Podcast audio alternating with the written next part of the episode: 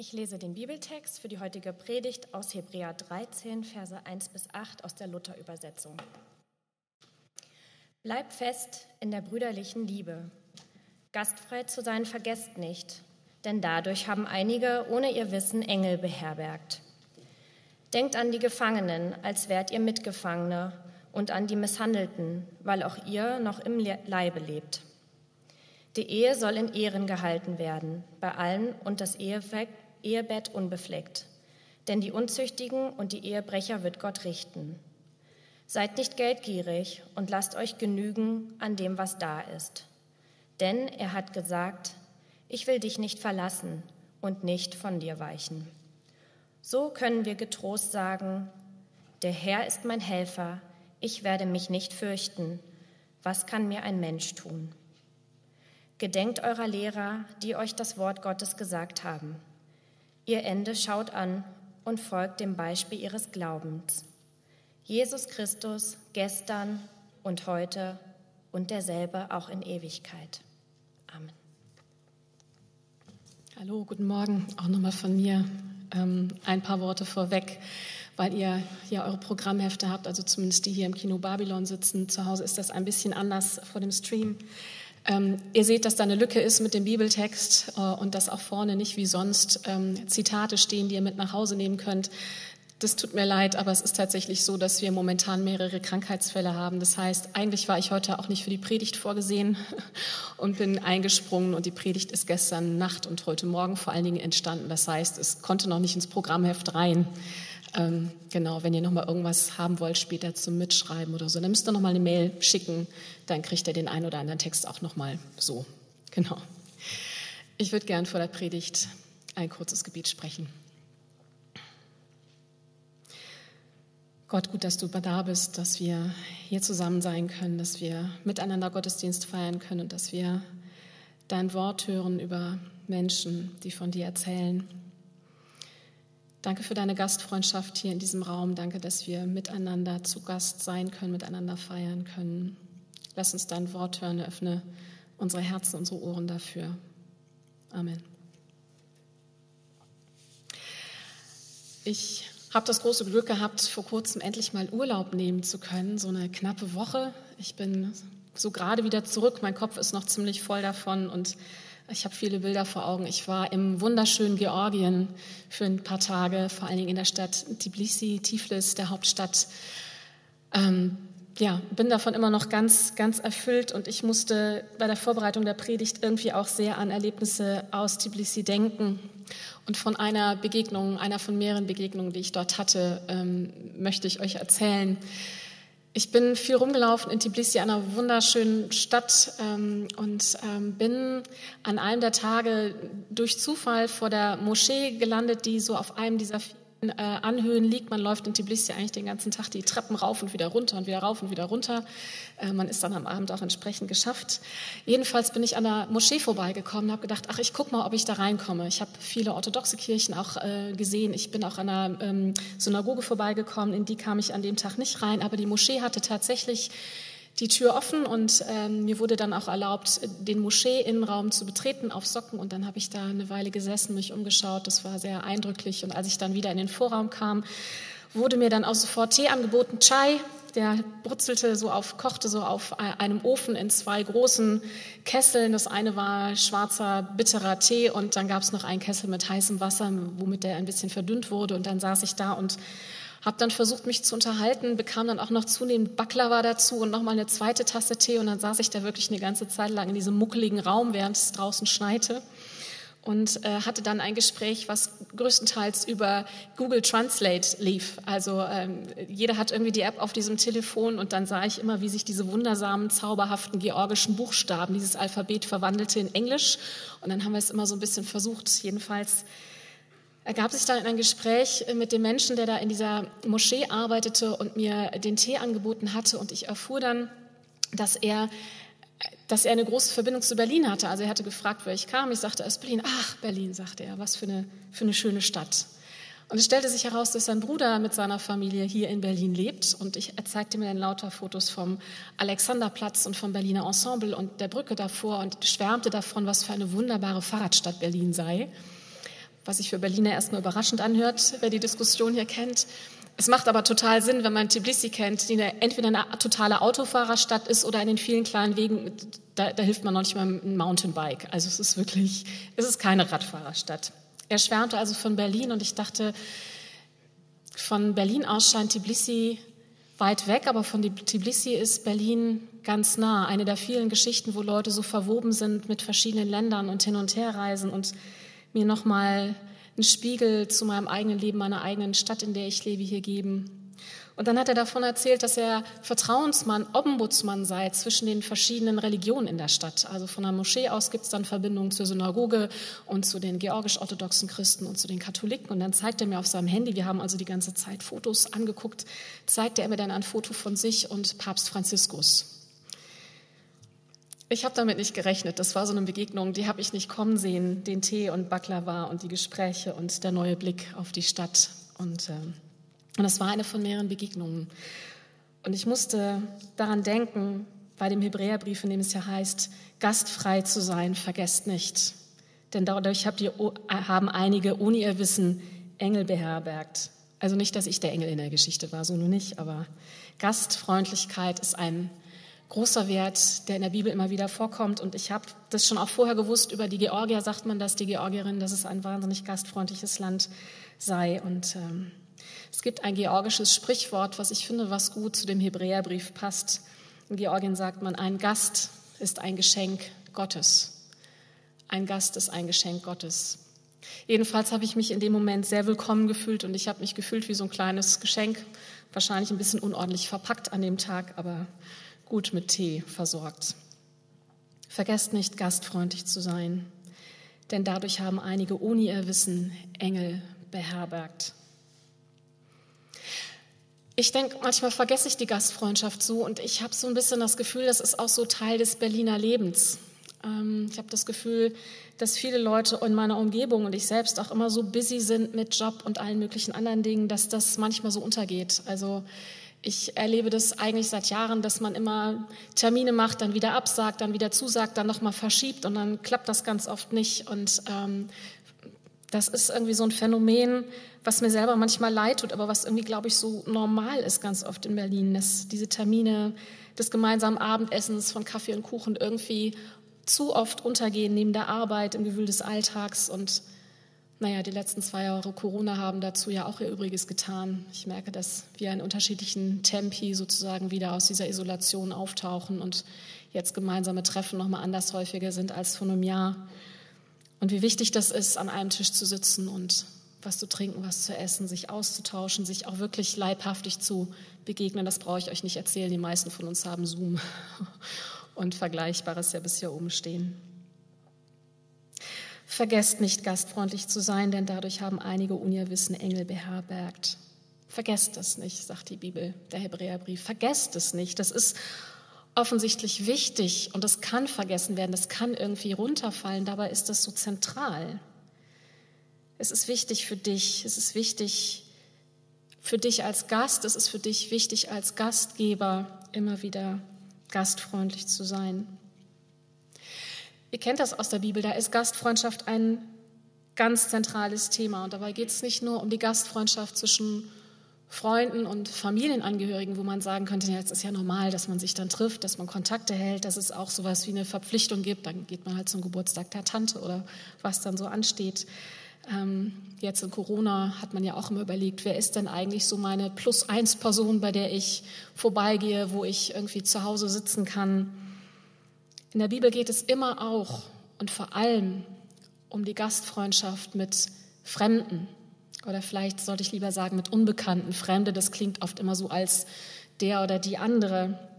Aber es geht um Menschen, zu denen ich erstmal keine familiären Verpflichtungen habe oder freundschaftliche Bande, Leute, mit denen mich erstmal gar nichts, mit denen ich erstmal gar nichts teile, Leute, die mir unbekannt sind, von denen ich nicht weiß, wie sie ticken, wie sie denken, wie sie kommunizieren, was sie wollen, wie sie sich verhalten werden. Und die Bibel, das Alte Testament, das Neue Testament betont es immer wieder, wie wichtig das ist, sich aufeinander einzulassen, was für eine wichtige Verpflichtung das für uns ist, uns darauf immer wieder neu einzulassen. Gerade weil Menschen fremd sind, gerade weil wir auch immer wieder fremd sind und in unbekannten Lebenslagen und Situationen, in denen wir angewiesen sind auf Vertrauen, in denen wir angewiesen sind auf Freundlichkeit. Das eigene Haus öffnen, damit auch das eigene Leben öffnen, manchmal auch das eigene Leben öffnen ohne das Haus. Man kann ja auch anders gastfreundlich sein, aber diese Haltung dahinter ist so zentral für die Bibel. Und was es heißt, erleben ja einige von euch auch tatsächlich sehr wortwörtlich, sehr hautnah in der Begegnung mit Menschen aus der Ukraine. Ich weiß von mehreren von euch, die ihre eigenen Wohnungen, ihre eigenen Häuser geöffnet haben, manchmal für eine Nacht, manchmal für zwei, drei, manche für länger. Und was das bedeutet, wenn Menschen, die man nicht kennt, auf einmal dann mit einziehen und man hat sie morgens im Badezimmer, man teilt mit ihnen die Wohnung, man muss gucken, wer wann wie kocht, wie das alles funktioniert, wie das, wie das aussieht. Es wird gerade sehr konkret, sich auf Unbekanntes einzulassen. Und auch die, die keine Ukrainer, Ukrainerin zu Hause haben, es gibt viele von euch, die geholfen haben in St. Jakobi oder an anderen Stellen. Und es geht ja auch sonst darum, sich immer wieder einzulassen, bei Kaffee und Kuchen, bei einer Flasche Wein. Also ich glaube, es geht darum, ganz grundsätzlich um diese eigene innere Haltung, eben jemand nicht allein irgendwo stehen zu lassen, sondern eine Verbindung anzubieten, jetzt ohne übergriffig zu sein, aber zu signalisieren, ich nehme dich wahr, ich habe dich gesehen, ich mache dir einen Platz frei, ich rücke ein Stück beiseite, da ist genug Raum für uns beide. Du bist hier willkommen. Und du brauchst keine Sorge davor zu haben, dass ich dir die Tür vor der Nase zuschlage, dass ich dich beurteile oder verurteile, dass du hier nicht willkommen bist. Und umgekehrt auch immer wieder, dass ich lerne, wie ich selber Gast bin, dass ich zu Gast sein darf, dass ich mir etwas anbieten lassen darf. Manchmal ist das für uns der schwerere Part, zu lernen, wie man Gast ist, sich was schenken zu lassen. Das heißt auch Vertrauen zu lernen, immer wieder neu, dass ich willkommen bin, dass es genug Platz auch für mich gibt, dass andere mir was gönnen, dass andere mir gut wollen, dass andere mir geben wollen, was ich brauche und dass ich nicht zur Last falle. Vertrauen zu lernen, dass sie es womöglich sogar schön finden, dass ich da bin. Ich weiß sehr genau, dass das nicht immer für jeden einfach ist, das auch zu glauben. Und die Bibel und auch hier der Hebräerbrief sagt, das ist so zentral, vergesst das nicht, übt euch in Gastfreundschaft. Einige von euch haben ohne ihr Wissen Engel beherbergt. Sehr poetisch, sehr schön, diese Vorstellung.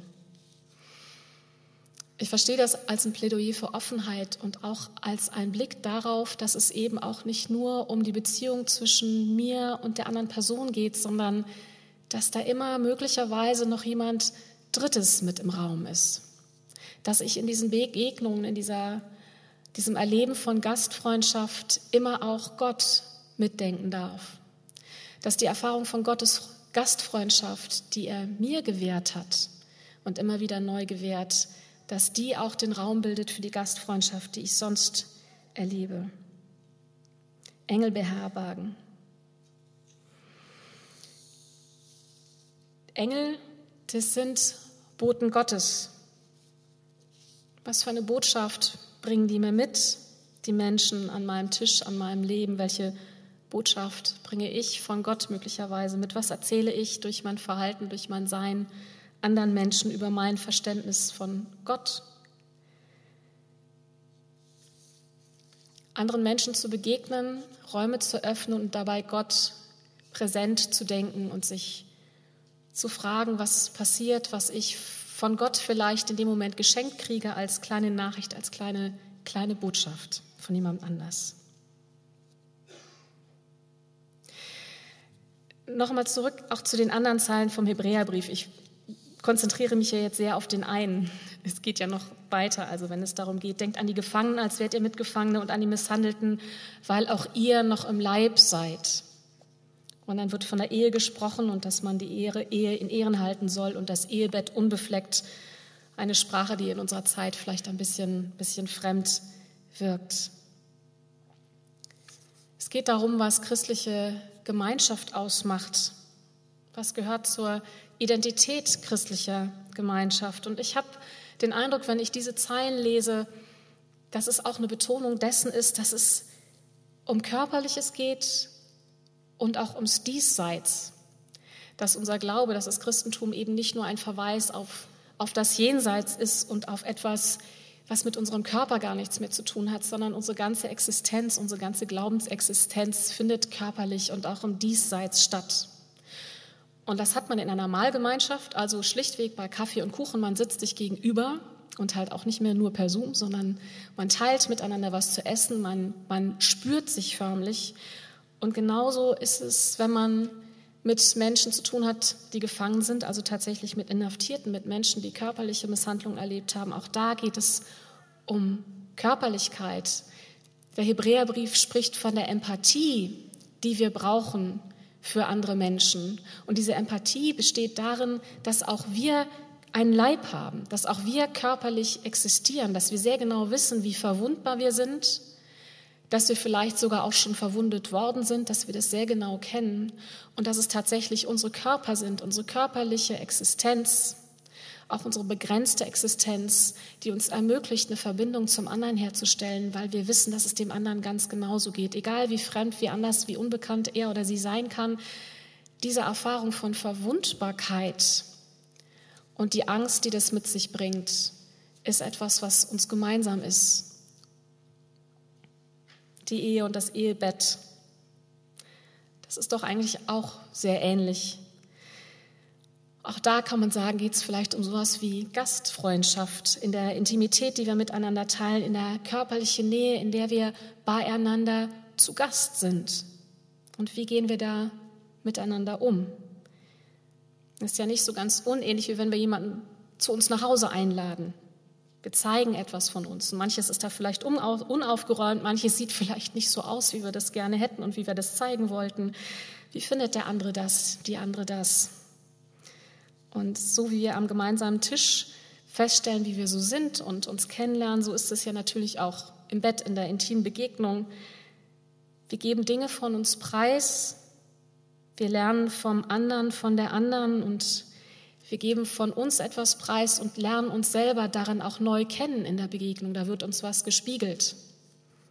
So wie vorher der Georgier in der Moschee zu mir gesagt hat, ach, Berlin ist eine totale Fahrradstadt. Und ich denke, ach, neuer Blick. Und solche neuen Blicke lernen wir auf sehr unterschiedliche Weise immer auch in, in anderen Begegnungen. Das kann in einer intimen Beziehung großartig und berauschend sein und manchmal ist es sehr ungelenk und peinlich und manchmal spricht man sehr unterschiedliche Sprachen oder ist mit einem unterschiedlichen Appetit oder Tempo unterwegs. So, wie geht man miteinander um? Wie ist man da beieinander zu Gast? Ich glaube, ähnlich wie beim, bei der gemeinsamen Mahlgemeinschaft geht es auch hierum, zu lernen, sich anzunehmen, vertrauen zu dürfen, sich einlassen zu dürfen in einer Situation, in der meine körperliche und seelische Würde und die des anderen, meine Bedürfnisse, meine Grenzen und meine Sehnsüchte ernst genommen werden, dass sie wichtig sind, dass sie eine Rolle spielen. Das ist das, was ich hier lese. Und so wie das Gastmahl in der Bibel immer wieder als Vorgeschmack der kommenden Welt dargestellt wird, ist das vielleicht auf der Ebene auch ähnlich. Also das Gastmahl, auch das Abendmahl, ist ja verbunden mit der jüdischen Tradition, mit dem Alten Testament, mit der Geschichte von dem Auszug aus der Sklaverei. Es ist die Erinnerung an die Freiheit, an die Sehnsucht nach Freiheit und dass man manchmal weggehen muss von Orten und von Menschen und von Zusammenhängen, die einen unfrei machen und die einen zu Sklaven machen. Und welchen Mut es braucht und dass man da auch eine Weile in der Wüste ziemlich planlos herumstolpern kann, aber dass man weiß, dass Gott mit dabei ist. Das Abendmahl mit Jesus, ein Zeichen für Gemeinschaft, ein Zeichen für Frieden, den großen Shalom, für Gemeinschaft, die möglich ist. Ein Vorgeschmack der kommenden Welt. Und deswegen muss ich euch jetzt noch einen Satz aus dem Talmud zitieren. Und es tut mir leid, dass ich ihn nicht im Flyer abdrucken konnte, aber es gibt da diesen wunderschönen Satz. Drei Dinge sind der Vorgeschmack der kommenden Welt. Die Sonne, der Schabbat, also wie für uns der heutige Sonntag, die Sonne, der Schabbat und der Beischlaf. Will sagen, der Körper ist wichtig. Der Körper ist wichtig, wie wir unseren Glauben leben und auch wie wir den Glauben erfahren, sowohl im Judentum als auch im Christentum. Es spielt keine untergeordnete Rolle und den müssen wir auch nicht vergessen für das Jenseits, sondern beides hängt miteinander zusammen. Unser Blick auf unsere Begegnung, auf unseren Körper, auf unsere Realität miteinander ist vom Jenseits geprägt, aber es ist nicht was, was wir aufs Jenseits verschieben müssen. Meine körperliche Existenz also, ihre Erfahrung in ihrem Reichtum, aber auch in ihrer Bedrohung, in ihrer Lust, in allem, was dazugehört, ist eben auch immer ein Erfahrungsort oder zumindest eine Erfahrungsmöglichkeit für die Begegnung mit Gott. Der Kirchenvater Cyril von Jerusalem hat das früher mal so ausgedrückt. Er hat gesagt, dulde keinen, der sagt, unsere Körper haben nichts mit Gott zu tun. Dulde keinen, der sagt, unser Körper habe nichts mit Gott zu tun. Vergesst nicht gastfreundlich zu sein, denn dadurch haben einige ohne ihr Wissen Engel beherbergt. Ich muss nochmal auf diesen Satz zurückkommen, weil ich den so zentral für so zentral halte und weil hier natürlich auch eine, ein Bild wieder hervorgerufen wird, was im Alten Testament ein sehr wichtiges ist. Genesis 18, ihr erinnert euch vielleicht dran, das ist die Geschichte, wo Abraham und Sarah unerwartet Besuch bekommen von drei Männern. Und weil Gastfreundschaft so wichtig ist, geht Abraham halt los und schlachtet, ich glaube, ein junges Kalb und bereitet Essen vor und sucht alles zusammen, was es da irgendwie gibt. Und es wird ein richtiges Festmahl aufgetischt für diese drei unbekannten Männer, die sie nicht kennen. Und diese drei Männer erweisen sich als Engel, als Boten Gottes und sie versprechen Abraham und Sarah, dass sie beide, obwohl sie schon so, so, so alt sind und die Zeit dafür eigentlich drüber, dass sie doch noch einen Sohn bekommen werden. Und es geht nicht nur um den Sohn, sondern es ist so formuliert, dass es dabei auch darum geht, dass die beiden wieder Liebeslust miteinander empfinden können. Und so, Sarah findet es so absurd und überraschend, dass sie anfängt zu lachen. Da passiert was Neues. Da gibt es ein Versprechen in dem Moment, wo Abraham und Sarah ihre Tür öffnen für Unbekannte. Und es stellt sich heraus, dass das die Situation öffnet für ein Versprechen von Gott und für ein Versprechen, was Dinge nochmal auf den Kopf stellt, was ihre Beziehungen nochmal in Bewegung setzt, was Dinge aus ihren eingefahrenen Bahnen nimmt und wo ein Kind versprochen wird, wo Zukunft versprochen wird, die anders ist als das, was sie sich jetzt noch gedacht haben, weil sie die Tür geöffnet haben und Unbekannte an ihren Tisch gelassen haben. Ich gehe noch mal kurz nach Georgien zurück. Das, was ich erzähle, kennt ihr aber auch wahrscheinlich aus anderen osteuropäischen Ländern und habt es hier auch ganz oft gesehen. Aber es gibt ja diese Tradition der Ikonen. Und es gibt eine, oder die berühmteste Ikone ist es wahrscheinlich, die die Engel, die zu Sarah und Abraham zu Besuch kommen, tatsächlich zeigen als drei Personen, die um einen Tisch herum sitzen. In der Mitte ist ein Kelch, der das gemeinsame Mahl widerspiegelt, aber auch ein Verweis ist auf das letzte Abendmahl mit Christus. Und diese drei Engel werden gleichzeitig auch als die Personen der Trinität, also als Gottes drei Personen dargestellt. Das ist, ist ein ganz berühmtes Bild. Das gibt es in verschiedenen Anfertigungen. Keine der Kirchen, die ich in Georgien, Tbilisi besucht habe, hatte nicht mindestens eine Ikone dabei, die genau das dargestellt hat. Einige haben ohne ihr Wissen Engel beherbergt. Und sie haben ein Zukunftsversprechen bekommen. Und es hat sich etwas Neues und Zukunftserhoffendes ereignet.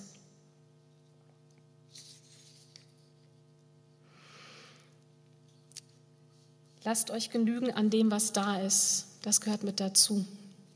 Ihr habt genug, um zu teilen. Ihr habt genug, um miteinander zu essen. Ihr habt genug, um miteinander zu leben. Genug zu essen, genug Nähe. Es ist eigentlich auch genug da, um sich zu vertrauen. Lasst euch genügen an dem, was da ist. Im Hebräerbrief steckt das Wissen darum drin, dass es beängstigend sein kann, Vertrauen zu stecken, schenken. Sonst müssten diese Sätze alle gar nicht gesagt werden. Dann bräuchte es diese Aufmunterung, diese Ermutigung nicht. Dann gäbe es auch nicht die Mahnung, vergesst es nicht. Es kann beängstigend sein, Vertrauen zu schenken. Wer kommt denn da alles, wenn ich meine innere Tür öffne? Wie groß sind die Unterschiede zwischen mir und der anderen Person, die kommt? Was kann an Verletzungen passieren? Was ändert sich für mich und was muss ich vielleicht ändern? Oder umgekehrt auch, was, in was für Abhängigkeiten begebe ich mich vielleicht als Gast? Und wie komme ich aus der Nummer wieder raus, wenn ich gehen will? Muss ich dankbar sein und was heißt das? Wie äußert sich das? Und sind wir auf Augenhöhe? Sind wir Konkurrenten? Haben wir wirklich genug gemeinsam und wie lange reicht das? Jeder Gast ist ein Geschenk Gottes. Rose Ausländer ist eine Lyrikerin, die ihr vielleicht zum Teil kennt. Eine der vielen Menschen, die aufgrund von Gewalt, vor allen Dingen von deutscher Gewalt, aber nicht nur, eine der vielen Menschen, die zwischen und in verschiedenen Ländern gelebt haben. Eine große Lyrikerin, deren Lyrik auch geprägt ist von der grundlegenden Erfahrung des Vertriebenseins, des Exildaseins. Sie ist geboren worden in Tschernowitz, das war damals Österreich-Ungarn und liegt heute in der Ukraine ungefähr 100 Kilometer von Kiew entfernt. Sie wuchs im liberalen jüdischen Elternhaus auf und ihre Existenz wurde völlig durcheinandergebracht und ja, aus den Angeln gehoben durch den Hitler-Stalin-Pakt und den Einmarsch der Deutschen in der Bukowina.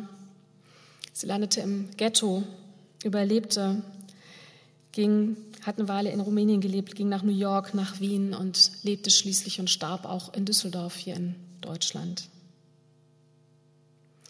Und sie hat ein Gedicht geschrieben, was ich euch mitbringen möchte, mitgebracht habe, weil ich glaube, dass es irgendwie ein schöner Resonanzraum für den Hebräerbrief ist. Das Gedicht heißt Noch bist du da. Wirf deine Angst in die Luft. Bald ist deine Zeit um. Bald wächst der Himmel unter dem Gras, fallen deine Träume ins Nirgends. Noch duftet die Nelke, singt die Drossel. Noch darfst du lieben, Worte verschenken, noch bist du da.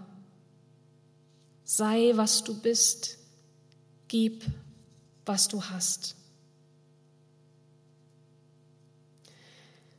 Gerade weil unsere Lebenszeit begrenzt ist, gerade weil wir so unendlich verwundbar sind, gerade weil wir begrenzt sind, sich eben nicht selbst begrenzen und schon gar nicht dem anderen gegenüber. Gastfreundschaft ist, glaube ich, eine Art Widerstand. Widerstand gegen Angst, gegen die Logik von Gewalt und von Misstrauen. Gastfreundschaft ist Widerstand gegen die Idee, dass Menschen eben keine gemeinsame Basis finden können. Es ist Widerstand gegen die Idee, dass es nicht reicht, dass wir uns voneinander abschotten müssten, dass wir nur verlieren würden, wenn wir abgeben. Gastfreundschaft ist ein Vertrauenspfand auf Zukunft, auf Veränderung, auf Gottes Gegenwart. Gastfreundschaft ist Hoffnung auf Leben, das geschenkt wird, das neue Beziehungen möglich macht, neue Liebeslust und Veränderung. Gastfreundschaft ist zutiefst das Einüben in Vertrauen in die Gegenwart Gottes und dass Gott es gut mit uns meint und mit unserem Leben. Und so heißt es dann auch relativ weit am Ende des Absatzes, den wir gelesen haben oder gehört haben vorhin. Ich werde mich nicht fürchten, was kann mir ein Mensch tun? Ich werde mich nicht fürchten, was kann mir ein Mensch tun? Darauf vertrauen, dass Gott mit uns am Tisch sitzt, dass wir Engel beherbergen, vielleicht auch, dass wir für jemand anders ein Engel sind in einem Moment, wo wir es nicht ahnen und nicht wissen. Oder wie Rosa Ausländer sagt, wirf deine Angst in die Luft. Sei, was du bist. Gib, was du hast. Werft eure Angst in die Luft. Amen.